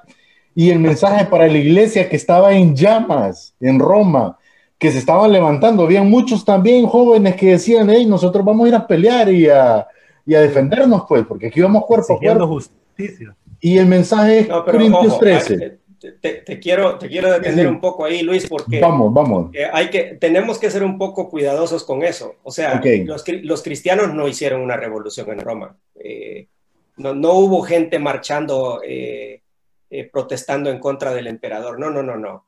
La, la, el cristianismo debilitó fuertemente el imperio romano, pero no por medio de protestas, ni por medio de marchas, ni por medio de revoluciones. Fue por medio del amor. O sea, el amor el amor fue tanto que los soldados empezaron a hablar de amar al prójimo eh, y entonces esa fue la debilidad. Mm, eh, la cantidad de esclavos que hubo en el imperio romano y, los esclavos eran los primeros que se convertían al cristianismo, entonces hacía que los emperadores se pusieran preocupados. La gente ya no quiere pelear, la gente ya no quiere, ya no es tan dura como en la época de Jesús, por ejemplo, y, hubo un emperador que incluso le dijeron que en la familia de él había cristianos. Se puso tan alarmado que ordenó inmediatamente destruir a todos los cristianos. Los cristianos fueron perseguidos durante esos primeros 300 años de historia, pero la forma en la que el cristianismo debilitó el imperio romano fue a través de estas relaciones personales. Y yo creo que la fórmula sigue siendo la misma, ojo. No estoy en contra, jamás me van a escuchar a mí decir que uno no debe ejercer sus derechos. Ejerza sus derechos, pero hágalo responsablemente y asuma las consecuencias de sus decisiones. Esa es la otra cosa. Totalmente de acuerdo, Alan, pero corroborando ese dato y vamos a corregir ahí el, el manuscrito, eh, salvando ese dato, vuelvo. El apóstol Pablo y ese era el mensaje en Corintios 13, a esa iglesia de la que hablamos de Roma. Sí, sí, sí. O sea, ese mensaje, por eso digo, ese mensaje no es como los cristianos de este tiempo, más los millennials, lo escriben en las cartas de, de amor ahí para la novia o para la esposa. No, ese mensaje era para nosotros incluso, pero para la iglesia de Roma era en todo tiempo. ¿Qué dice Corintios 13? En el sufrimiento, en la necesidad, amar. Entonces, ese mismo mensaje, Raúl, digo yo, porque la pregunta era sobre la pandemia, pero mira cómo te lo llevo hilvanando todo. Ese mismo mensaje de Corintios 13, que sí es real la pandemia, ese mismo mensaje es para nuestro amigo Josué Arriaga, que su abuelita durante la noche partió a la presencia del Señor por COVID. Su mamá está saliendo de alta. Es una realidad. Pero el mensaje de nosotros para Josué, ¿cuál es? Amor, aquí estamos, hermanos, somos tus hermanos y estamos para acompañarte. Amor, o sea, porque vamos a luchar esto con el amor de Dios, con, con, con, lo que la Biblia nos da, con las herramientas, sin duda. Pero ese mismo mensaje también es para cuando vienen eh, los policías con la bolsa solidaria y que mucha gente le cierra la puerta porque se dejan ir por... Yo te voy a decir, un día me vinieron a dejar la bolsa y alguien me tildó de orgulloso. No, no es orgullo, yo tenía comida en mi refri. Entonces yo dije, no le voy a quitar ese pan a alguien más. Y le dije, gracias, Dios les bendiga, pero ahorita no.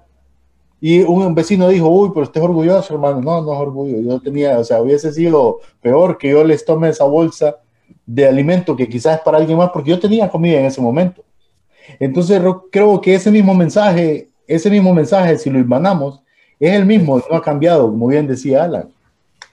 Y agrego Luis, Alan y Gibson, el nuevo estudio del grupo Barna. Agrego a esta plática el nuevo estudio que sacó este año. Es un estudio realmente profético lo que hizo eh, George Barna y, y, su equipo, David Kinaman como director.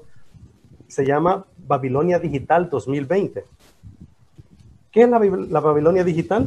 El uso generalizado del Internet, herramientas digitales abundantes y la actividad excesiva por los medios sociales. Esto ha creado una nueva cultura, la Babilonia digital. Así como Daniel y sus amigos vivieron exiliados en tierra extranjera, Babilonia, hoy en día hay toda una generación viviendo en, tierra extranjera. A esta le llaman ellos la Babilonia digital. Eh, comienzo con algunos datos interesantes aquí el escepticismo creciente a la autoridad de las escrituras. Esta generación, por eso se le llama generación postcristiana. Ellos le han llamado así. Dice algunos datos aquí. 6 de 10 adultos en 1946, 6 de 10 adultos nacidos antes de 1946, creían que la Biblia contiene todo lo que una persona necesita para saber eh, llevar una vida significativa. Sin embargo, hoy, 3 de 10, 3 de 10 millennials admite lo mismo. Peor aún, o uno de ocho adultos jóvenes creen que la Biblia es peligrosa por su dogma religioso, por oprimir a los pueblos, yo me hago la pregunta, ¿qué hemos hecho? ¿Qué, qué, qué, se le ha enseñado a estas generaciones entonces? ¿O qué no se le ha enseñado? Otro dato más, los jóvenes están cada vez más frustrados con las instituciones históricas. Estos son datos de Estados Unidos, ahí donde se hacen todas las investigaciones. En otras partes, un poquito más, un poquito menos, es casi igual. Tres de diez millennials admiten que las universidades son fidedignas, solo tres de diez. Tres de diez millennials opina que la iglesia es un organismo fidedigno. Uno de cinco confían en las ONGs. Uno de cinco confían en el presidente de Estados Unidos. Yo creo que ahora menos, ¿verdad? Menos de uno de cinco confían en el Congreso. Y termino con este otro dato aquí interesante. de este estudio hecho por el grupo Barna, Babilonia Digital.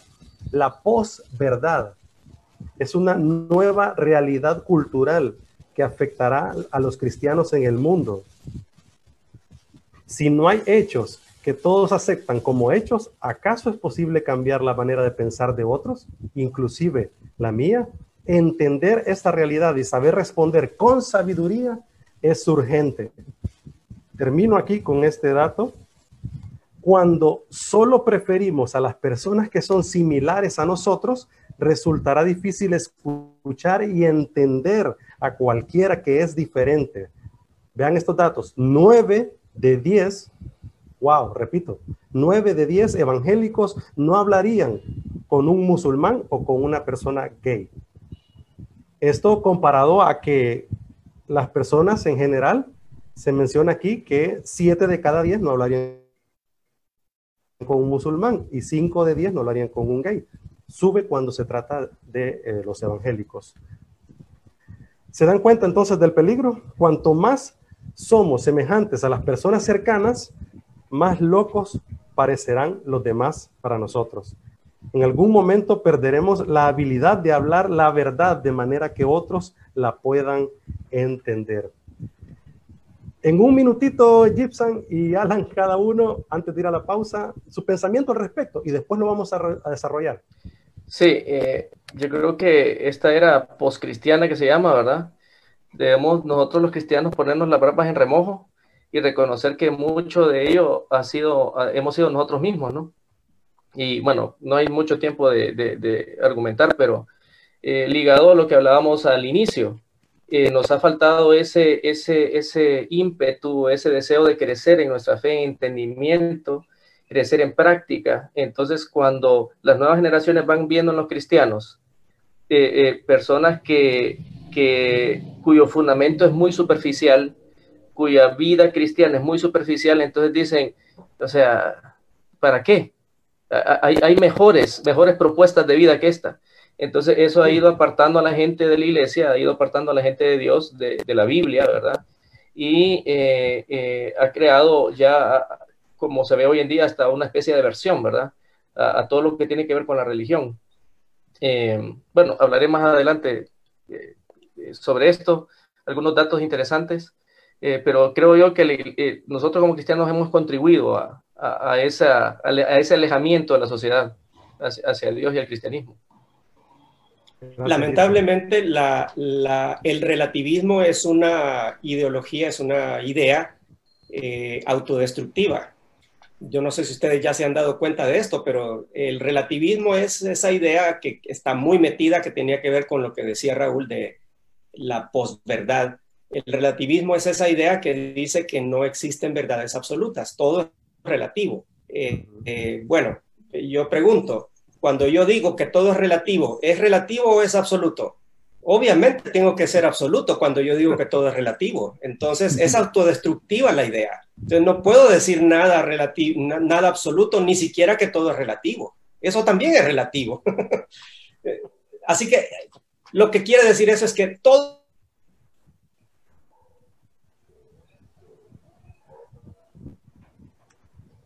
Se le robotizó. Vamos a ver. Vamos, ojalá.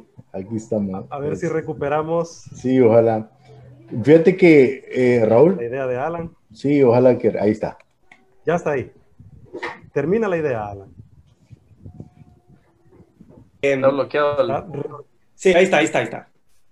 Eh, pues les decía, todos nos aferramos a una verdad absoluta, todos, todos, absolutamente todos. Y sin embargo, todos aceptamos esa idea de que no existen verdades absolutas. La Biblia dice, Jesús oró y dijo, santifícalos en tu verdad, tu palabra es verdad. Y aquí mi mensaje para los creyentes que nos están viendo es el siguiente. Miren, tenemos la verdad, sí, y es una verdad absoluta, sí, que es la palabra de Dios, pero todos debemos tener una actitud, no que esa actitud orgullosa de que yo tengo la verdad, ven, vení, sentate aquí, te voy a explicar cuál es la verdad, que esa ha sido la actitud de muchos cristianos y al final terminamos alejando a la gente. Creo que la idea que debemos adoptar es la idea de alguien que está en un viaje. Yo estoy en un viaje en busca de la verdad. tengo una herramienta fundamental, que es la palabra de Dios, que es absoluta. Pero luego, a mis amigos que no son cristianos, a, mis familiares y vecinos que no son cristianos, yo debo decirles, yo también estoy en este viaje. Yo también estoy en busca de la verdad. ¿No sabes cuál es la verdad? Pues yo tampoco, pero mm. tengo una herramienta que nos puede ayudar mucho. Si quieres, investiguemos juntos la verdad. Pero esa actitud no la hemos tenido, sino que esa ha, sido nuestra actitud, ha sido, ven, te voy a explicar, es que tú no sabes porque no vas a mi iglesia. Eh, ya mi pastor me explicó acerca de todo esto, te voy a explicar cómo es la cosa. Entonces la gente termina pensando, yo no me meto con cristianos porque estos son, son unos creídos, ¿verdad? Y esa actitud es la que nos está afectando mucho en la actualidad. Espero que mejoremos eso, porque la palabra de Dios nos invita a mejorarlo, ¿verdad? Vamos a platicar esto después de la pausa, ¿te parece, Luis? Así es, vámonos a la pausa. Ya nos vamos a la pausa. Vamos a la pausa ahorita, regresamos, regresamos, quédese con nosotros, está buenísimo esto, esto es Liderazgo Radio. Fíjate que yo, yo pienso igual que Alan y no por, como dicen, por conocimiento, sino por convicción, ¿verdad? Son valores que le fomentan a uno de la familia. Eh, Fíjate que eh, no terminé de decir la frase que, que, comencé que iba a decir y no, no dije, de Adrian Rogers. Gracias a Dios que estamos en pausa, voy a empezar a hacer bulla. Eh, fíjate que eh, la frase de Adrian Rogers que me impactó mucho, él decía, no podemos ser políticamente correctos si somos moralmente incorrectos. Ahí no hay relativismo, ahí es absoluto, como decía Alan. O sea, somos nosotros. Sencillo, ¿verdad? Pero, pero en realidad, el, el, el, por lo que tú hablabas de esta generación, yo creo que eso es lo que hemos perdido, Raúl, o sea, eh, eh, por diferentes razones, ¿verdad? Eh, no hay, creo una, una razón única, pero el, otra vez, volviendo al comentario que dijo el doctor Raúl Saldívar también acerca del robo y el hurto, no sé en qué momento a, nuestras, a nuestras generaciones más jóvenes se les dijo que cosas que siempre han sido malas y son malas eran buenas. Y muchas veces fue por la indiferencia, más que por una lección, sino que simplemente, ahí dejémoslo. Y entonces el mentor fue la película, fue el amigo, fue todo menos quien debía haberlo hecho. Pero es que, es que el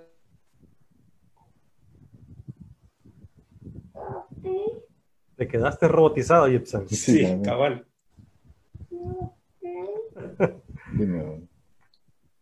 A ver, Gibson. Y hace un ratito el que se desconectó fui yo o, o, cómo fue la cosa, Raúl. Sí, simplemente te quedaste así como Gibson. A ah, de veras. Ahí está, es que, es que el está enojado, hermano. Sí. Espíritu de Zoom, fuera. No, lo, que lo que decía yo es que el relativismo siempre ha existido, o sea, eh, eh, eh, en, los profetas se decía que, que, hay mucha gente que le dice lo bueno malo y a lo malo bueno, ¿verdad? O sea, es, es en ese sentido siempre el pecado humano busca acomodarlo. acomodar la realidad a su conveniencia, ¿verdad? A lo, que, a lo que yo creo, yo quiero hacer, entonces eso va a ser bueno, ¿verdad? Y el que se ponga, pues vamos a, vamos a pelear. Entonces, en ese sentido, no es nada nuevo no es nada nuevo. Quizás se ha grabado en este tiempo, pero, pero es algo que venimos arrastrando desde siempre. Aquí tengo un comentario. Lo, lo, vamos a ligar a esto. Eh, dice Javier Madrid, lo que hagan los demás no debe definir nuestras convicciones. Como cristianos amamos la justicia y la paz, pero no vamos a hacer que esto prevalezca volando la integridad de los demás. Jesús mismo se presentó como un agente de paz, justicia, y lo llevaron a la cruz, pero no por eso hizo lo contrario a su propósito. ¿Cómo podemos hacer que la iglesia exija justicia? Hay muchos cristianos que se vuelven indiferentes ante esta situación que vivimos y se encierran en su religión. Buenísimo. Sí. Haciendo un, haciendo, un, paréntesis, que es el idea que vamos a desarrollar. Un dato, fíjate que le escuchaba a César Vidal el otro día que me llamó la atención, ah, que como él es historiador, va por un comentario que hizo el, el Papa. Que, Vamos, Raúl. El Papa dijo del calentamiento global. Él decía que hay cuatro escenarios en la historia del mundo de calentamiento y no había combustible ni contaminación. Habría que investigar. Vamos al aire.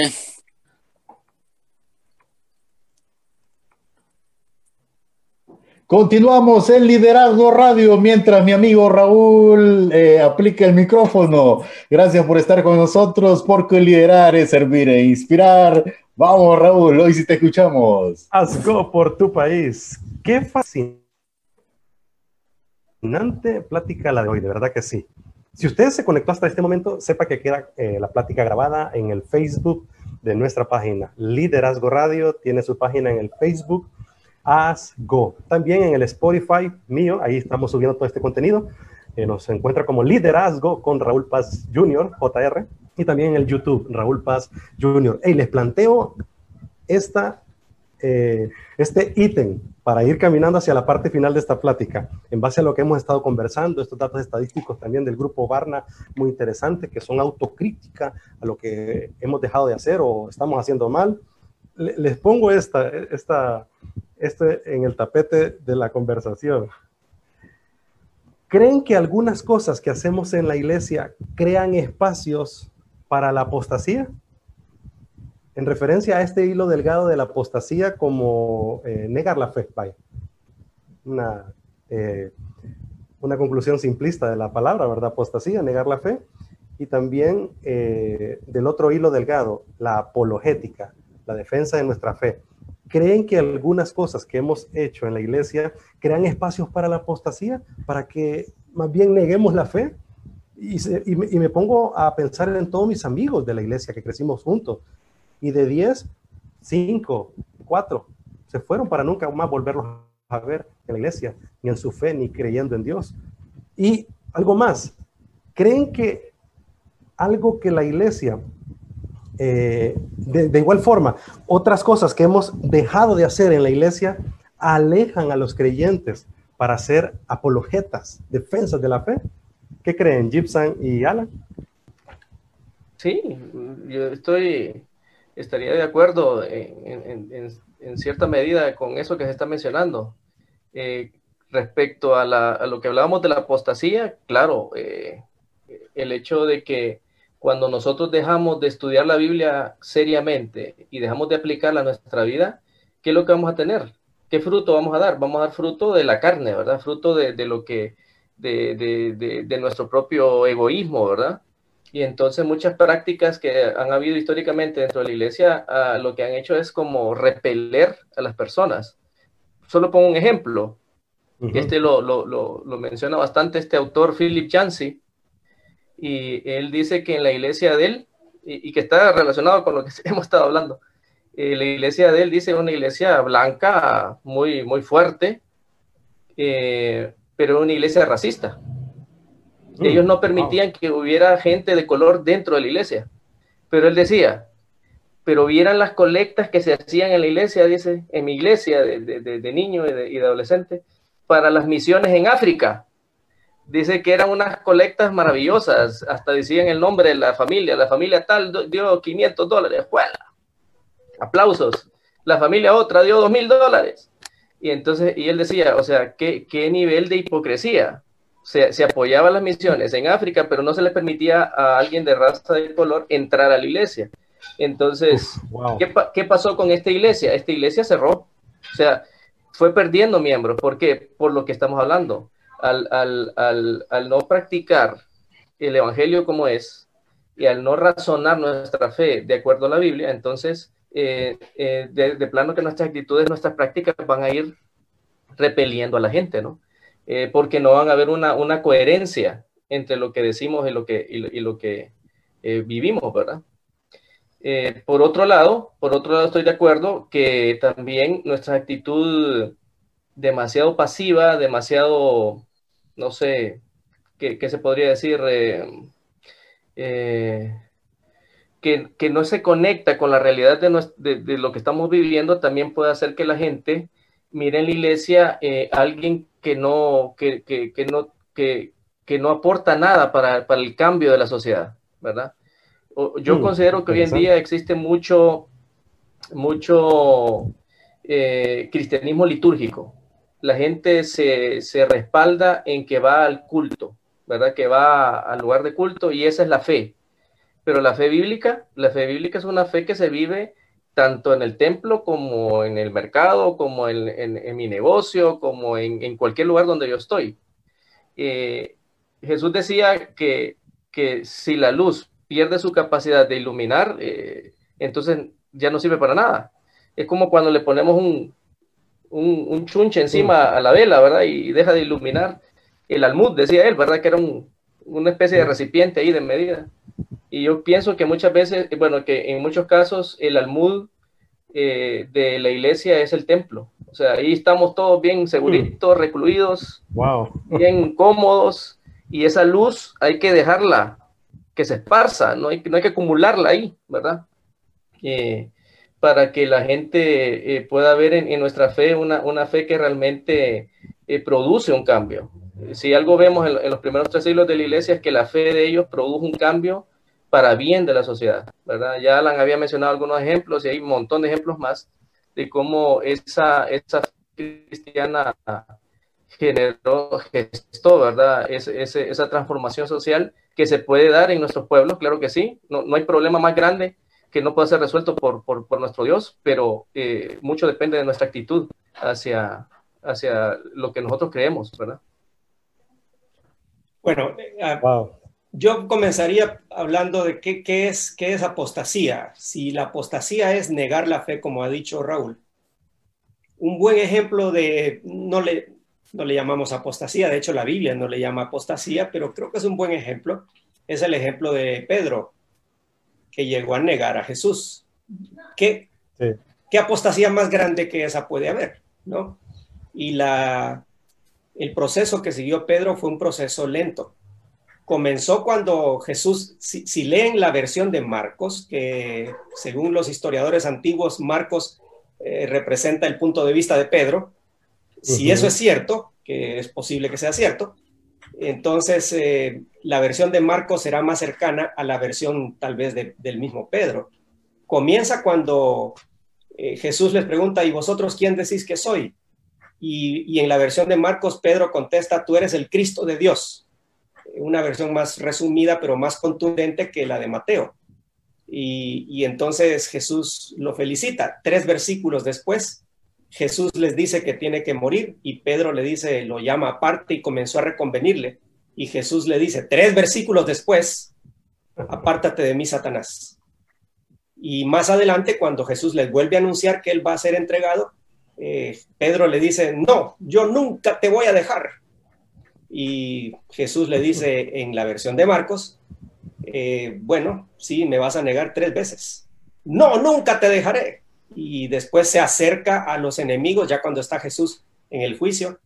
Eh, miren, el camino fue bastante lento, comenzó con una gran victoria, digamos, su, declaración de, de, lo que era Jesús, es una gran victoria y de ahí para abajo. Hay muchas de nuestras iglesias que están en ese camino ya hacia abajo, y aparentemente no es así. Aparentemente todo está bien. Es decir, ¿qué declaró, para hablar de, lo que se dice hoy en las iglesias evangélicas, qué declaró Pedro? Nunca te dejaré. Y lo dejó. no solo lo dejó, lo abandonó. No solo lo abandonó, lo negó. Oh. Con, con, con juros y perjuros dijo que no conocía a Jesús.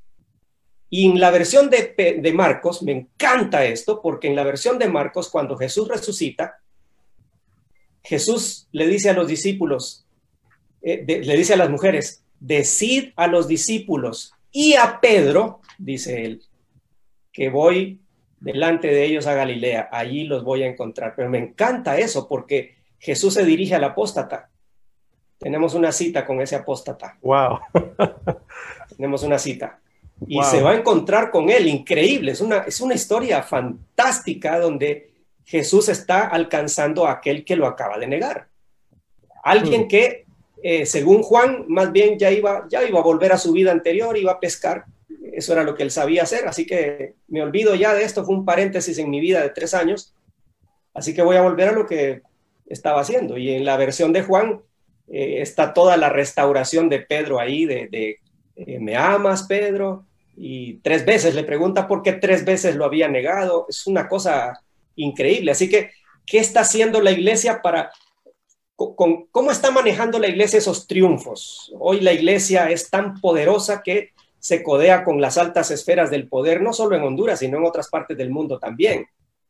¿Qué está haciendo la iglesia con esas confesiones públicas de Jesucristo, que todos estamos de acuerdo, por supuesto, pero tal vez eso nos está llevando hacia abajo por el camino de la autosuficiencia, por el camino de la complacencia, por el camino de la, del orgullo, de la soberbia, y tal vez estemos muy cerca de negar al Señor, más bien igual que Pedro, y tal vez necesitamos encontrarnos con Jesús una vez más. Eh, cuando, cuando esta pandemia termine, cuando la cuarentena termine en realidad, eh, ya se está hablando de una apertura inteligente y todo eso, ¿dónde vamos a volver? ¿Vamos a volver a lo mismo? Si volvemos a lo mismo, hemos desaprovechado una tremenda oportunidad que Dios nos dio. Dios puso un botón de pausa, le dio el botón de pausa al mundo y ahora la iglesia simplemente está esperando para volver a lo mismo que estaba haciendo antes. No, esa, esa no es la solución. Necesitamos humillarnos delante, bajo la poderosa mano de Dios. Eso es lo que dice la Biblia, ¿no? Tenemos que humillarnos bajo la poderosa mano de Dios y así nos libraremos de la apostasía. Y termino con esto. Eh, ¿Cómo defender la fe? Decía Moody, el famoso evangelista Dwight Moody y predicador. Decía Moody, la Biblia es como un león. Eh, no necesita que yo la defienda, simplemente necesita que yo la desate y ella solita se va a defender. Y eso es así. Hmm. Lo que pasa es que como yo no conozco la Biblia, no puedo ni siquiera desatarla en mi propia vida mucho menos que se la voy a desatar a los enemigos de la fe, ¿no? Así que en, ese sentido, los que vamos a defender la fe somos los que vamos a vivir de acuerdo con lo que la palabra de Dios nos enseña, que la misma Biblia hable a través de mi conducta y de esa manera creo que voy a defender la fe mucho mejor que simplemente humillar a alguien en un debate. Gibson, Alan, Luis, en, unos segunditos tengo dos comentarios aquí muy interesantes que quiero que me den su opinión. Kevin Julia Medina, de Estados Unidos, dice, hey Luis, yo entiendo que hablas de esta generación yendo de mal en peor. ¿Crees que la generación pasada debería de sentirse culpable, ya que lo que aprendimos eh, ya que lo aprendimos de la generación eh, pasada, hace la, consulta, interesante, él es un joven. El pastor Melvin, saludos pastor Melvin, qué bueno que esté conectado con nosotros, Melvin Fernández, nos dice, las personas confunden lo que es fe, llegan al templo para que Dios les ayude, no para aprender a amar y a obedecer a Dios, que es la garantía de la felicidad colectiva. Luis Gibson y después Alan. Fíjate que eh, sí entiendo lo que Kevin está diciendo, pero como bien lo comentaba Alan hace un rato, eh, aquí no se trata de buscar culpables, sino de no repetir historias. Hay muchos factores, hay muchos factores que se dieron, o sea, cada generación ha tenido sus cambios.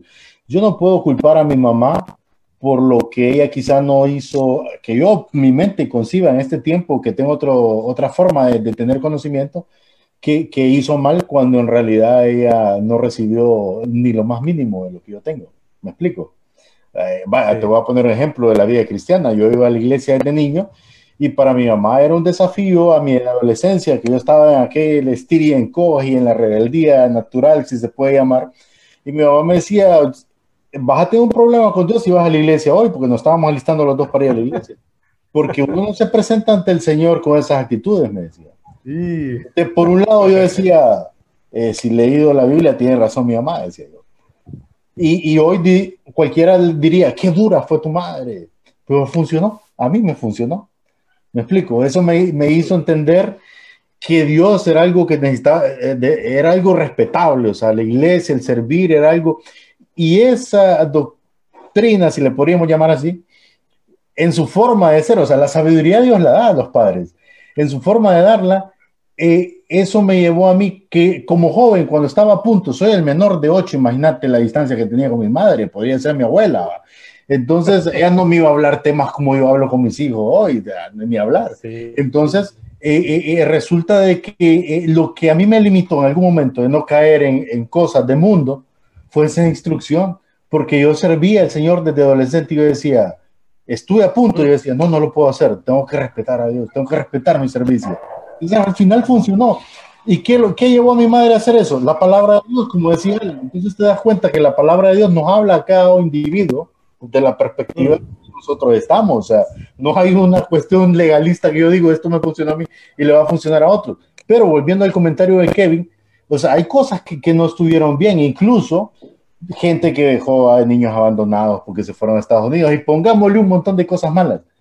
Pero no es en eso que nos vamos a centrar, sino en no repetir la historia. Si nosotros ya vemos un cuadro y una pintura diferente. Y, y cierro con esto, Raúl. Eh, eh, hablando de, la, de, de, de, lo que tú decías de la apostasía, ¿no será que los responsables de que esto no se dé somos los pastores? Pero cuando digo pastores no me refiero a la iglesia, a los pastores de iglesia, sino a nosotros, cada padre de familia, porque hoy los millennials son padres. Bueno, eh, cada uno de nosotros con esa responsabilidad de mostrar el verdadero Dios a nuestros hijos, porque al final bueno. ese es el sustento. Y termino y cierro con esta frase que leí ayer de, de, el político Franklin y decía en el tema de educación, ¿va? Eh, él mencionaba esto y él decía cuando, espérate, me están distrayendo mi parte pequeño, pero aquí estamos. Él decía, asistente. Te lo, te lo digo y probablemente lo recuerdas, decía él. Te lo enseño, no, perdón, te lo digo y lo escuchas. Te uh -huh. lo te lo, te lo, enseño y lo vas a recordar, pero si mm. te involucro, lo aprendes. Yo wow. creo que ese pensamiento, si lo traemos a nuestra vida cristiana, eso es lo que nos hace falta hoy día a los pastores, a los padres de familia. Involucrar a la familia para que juntos aprendamos este camino de la fe. Gibson y luego Alan. Totalmente de acuerdo con Luis. Eh, eh, sin duda alguna que aunque eh, las decisiones de otros nos afectan a nosotros, eh, no podemos negar que eh, al fin de, de, al cabo el, el, responsable de mi persona soy yo mismo, ¿verdad?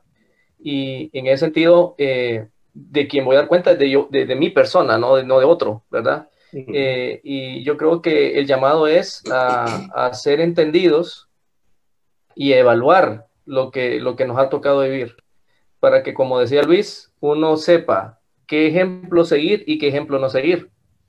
Yo lo veo de manera muy directa con el caso de, de, de mi papá. Mi papá, el padre de él fue mi abuelo, eh, que no lo conocí, eh, fue alcohólico toda su vida. Murió del alcohol a los 34 años y eh, mi papá perdió a su papá a los 6 años, tenía él, y mi papá tuvo que tomar una decisión. O sea, o sigue el ejemplo de mi abuelo o, eh, o cambia de, de, paradigma, ¿verdad? Cambia de, de, modelo. Entonces, creo que esa es la actitud que nosotros debemos tener, eh, eh, ser entendidos para evaluar lo que hemos vivido y saber qué hacer y qué no hacer. Eh, no podemos echarle toda la culpa a, nuestros antecesores, ¿verdad? Eso es como que si ahorita eh, eh, nosotros los hondureños estuviéramos echando la culpa a los españoles por la realidad que estamos viviendo, o sea, no, no, no tiene sentido. Eh, eh, sí. Nosotros somos responsables de nuestros actos, es cierto, no, nos marca lo que nos hicieron otros, pero uh -huh. creo que más bien es una oportunidad para que yo diga, ok, es, ese modelo yo no lo voy a seguir, yo voy a ser diferente con, con, con mi familia, voy a ser diferente con mis hijos, eh, lo bueno que hicieron mis padres, ok, yo lo voy a potenciar, lo que no me gustó, pues yo lo voy a cambiar con la ayuda del Señor, ¿verdad? Eh, eh, y para eso necesitamos llenarnos de Dios, buscar de Dios. A mí me gustaba el, la frase de, de este personaje histórico de la iglesia llamado Anselmo.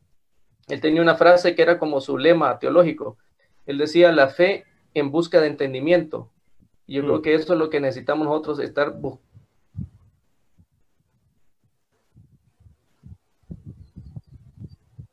Se volvió a congelar Gibson. Fue tan filosófica el comentario que ¡boom! Quedó frisado. Alan, sí, tu comentario.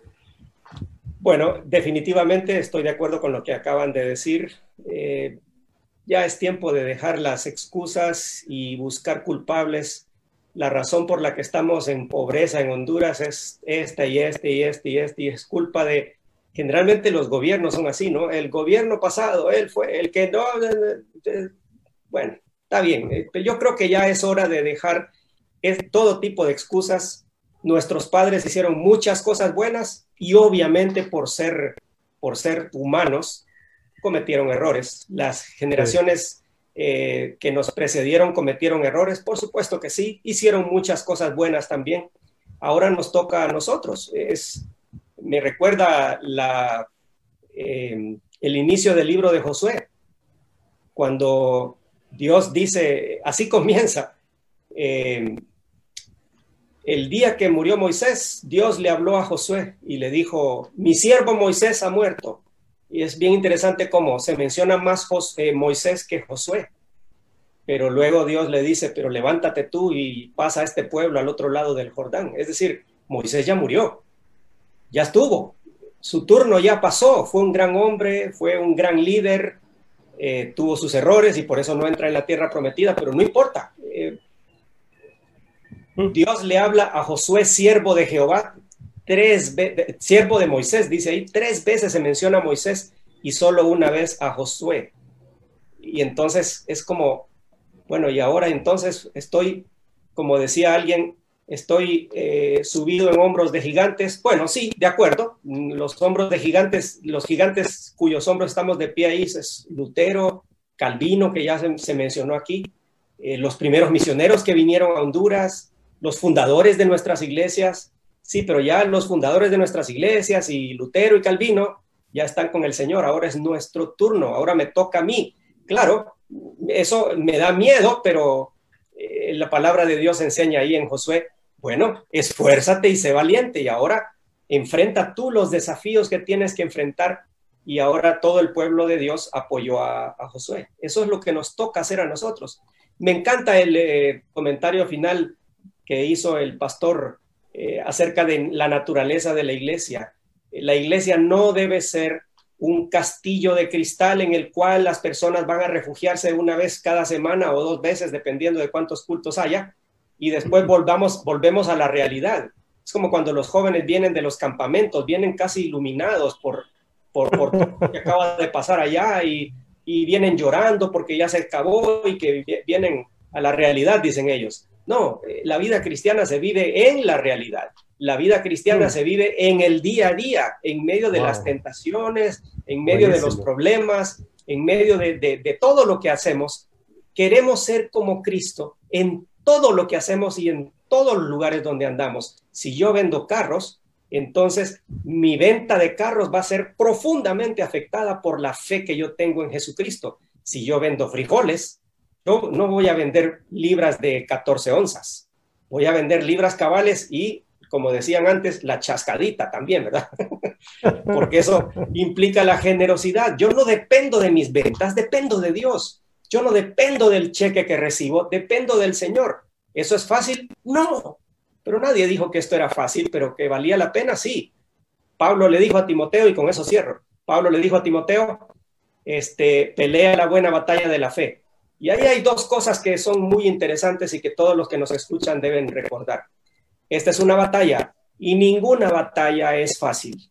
Las batallas son muy difíciles, requieren una estrategia, requieren valentía, requieren sacrificio, pero es una buena batalla. Y, en ese sentido, aunque es una batalla y es difícil y hay sufrimiento, pero vale la pena y los, las recompensas y los resultados van a ser extraordinarios. Y a propósito, si alguien que nos está viendo eh, y escuchando eh, pues ha negado al Señor, recuerda que Jesús tiene una, una cita contigo, igual que la tuvo con Pedro.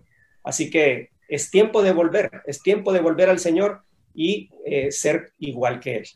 Wow, fascinante. Muchas gracias, Alan Perdomo, Gibson Melgares. Estamos ya en el final del programa, unos segunditos nada más. Así que, en conclusión, no seamos meros espectadores pasivos esperando que venga el nuevo orden mundial, sino que seamos protagonistas para ordenar este desorden mundial que hay. Hagamos de nuestra parte, entonces. Gracias, Gibson.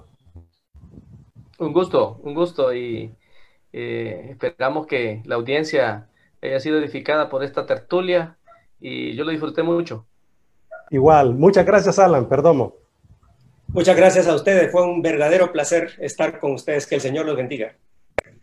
Luis. Así es, mi estimado Raúl, y yo te digo, el nuevo orden mundial vino hace más de dos mil años y entregó su vida para que este mundo cambiara, así que adelante. Y porque liderar es servir e inspirar. Haz go por tu país, por tu familia, por tu vida. Bendiciones.